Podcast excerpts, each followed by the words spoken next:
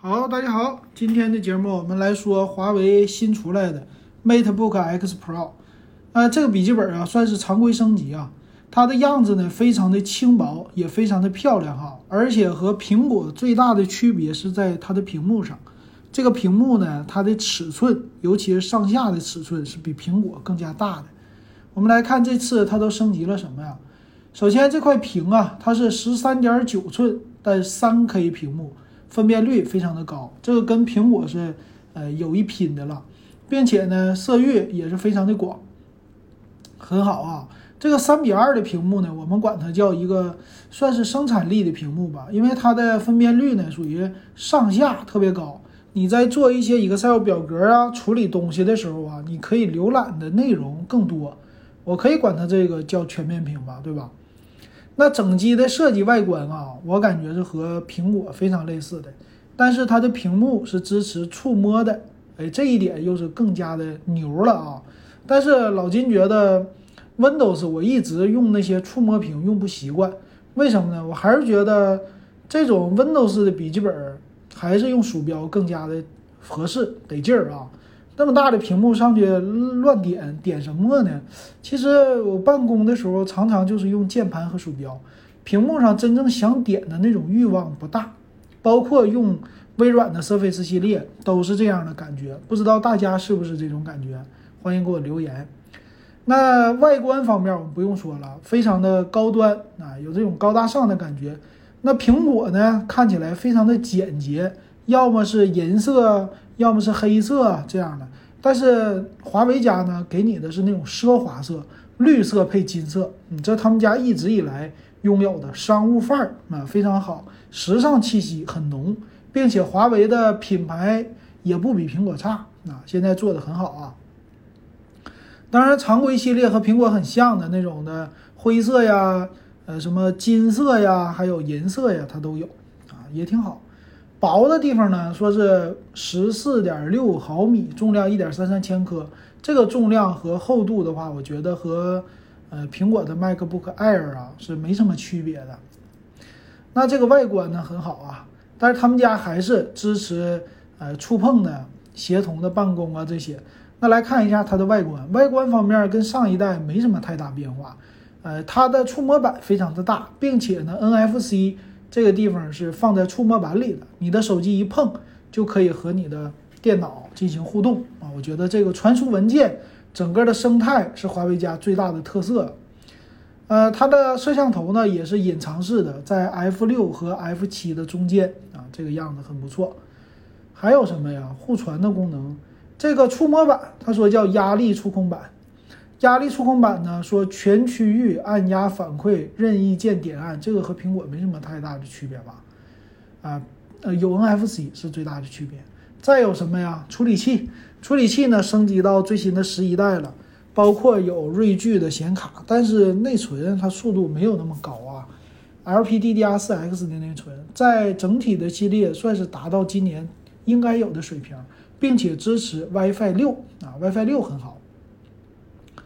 但是呢，它也带了风扇，它是双风扇的散热，哇，双风扇在超薄本上这个有点牛啊，这个说明这机器是它发热量太大吗？这什么意思啊？我一会儿看充电吧，充电是不是六十五瓦？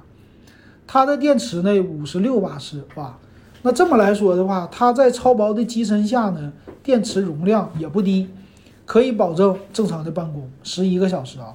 因为很多的超薄本都是五十六瓦时，所以他们家没有牺牲这个电池的性能，我觉得挺好啊。那六十五瓦的充电器啊，说是三十分钟可以用四个小时，并不是充满啊。五十六瓦时用三十分钟充不满的，那还行吧，我觉得。它也同时这一个六十五瓦充电器可以给手机、平板都可以充电了，啊，也没有什么一百二十瓦，那说明耗电量。它还是用的超薄的处理器，你也不用想它支持什么 EVO 认证了啊。这个十一代的显卡不会发挥出来他们家最高的性能，但是属于超薄系列的性能还是不错啊。再来看什么呢？音响系统，音响呢有四个扬声器，三百六十度收音，说是五米拾音。其实笔记本电脑啊，呃，Windows 系统的话。嗯，苹果家和 Windows 家，我觉得那个语音助理现在都不是特别的好。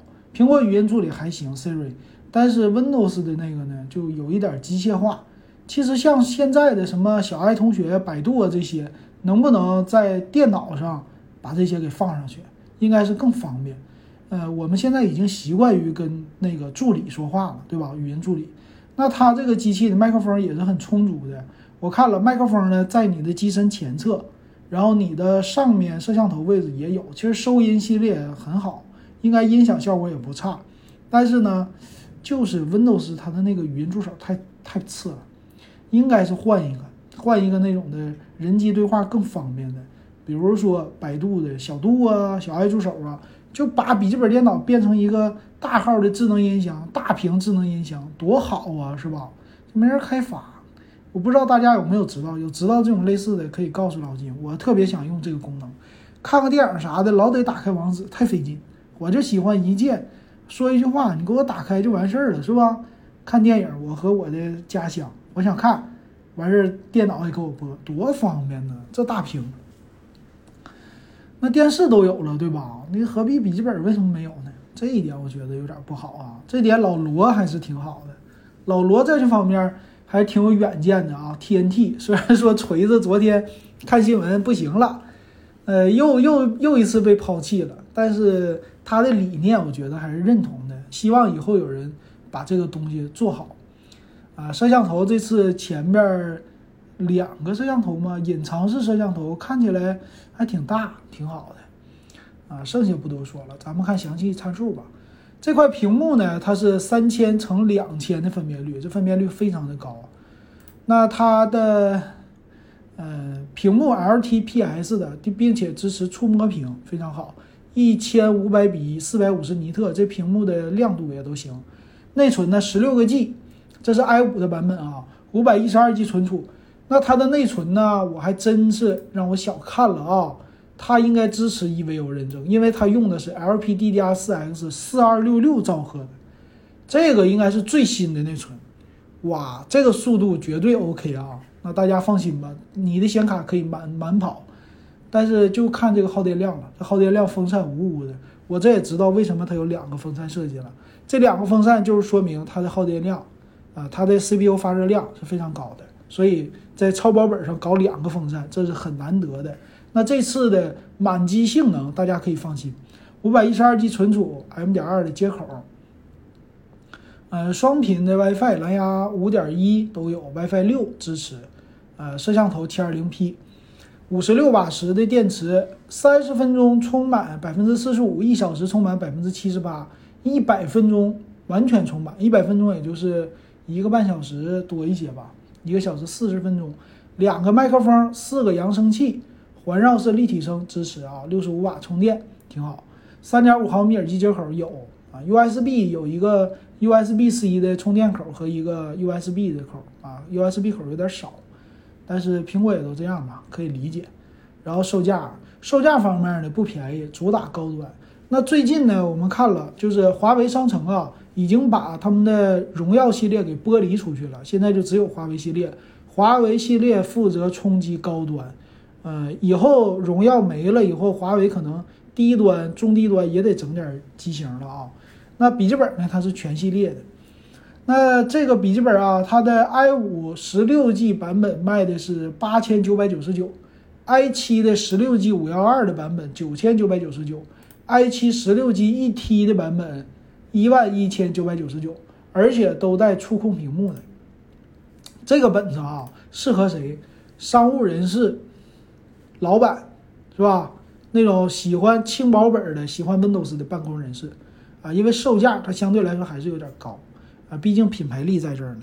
那一般的咱们普通人啊，你要特别喜欢可以买，呃，要其他的话，日常办公可能用不太用不太上，毕竟。笔记本现在大家用的都少了，不是天天抱着像手机似的。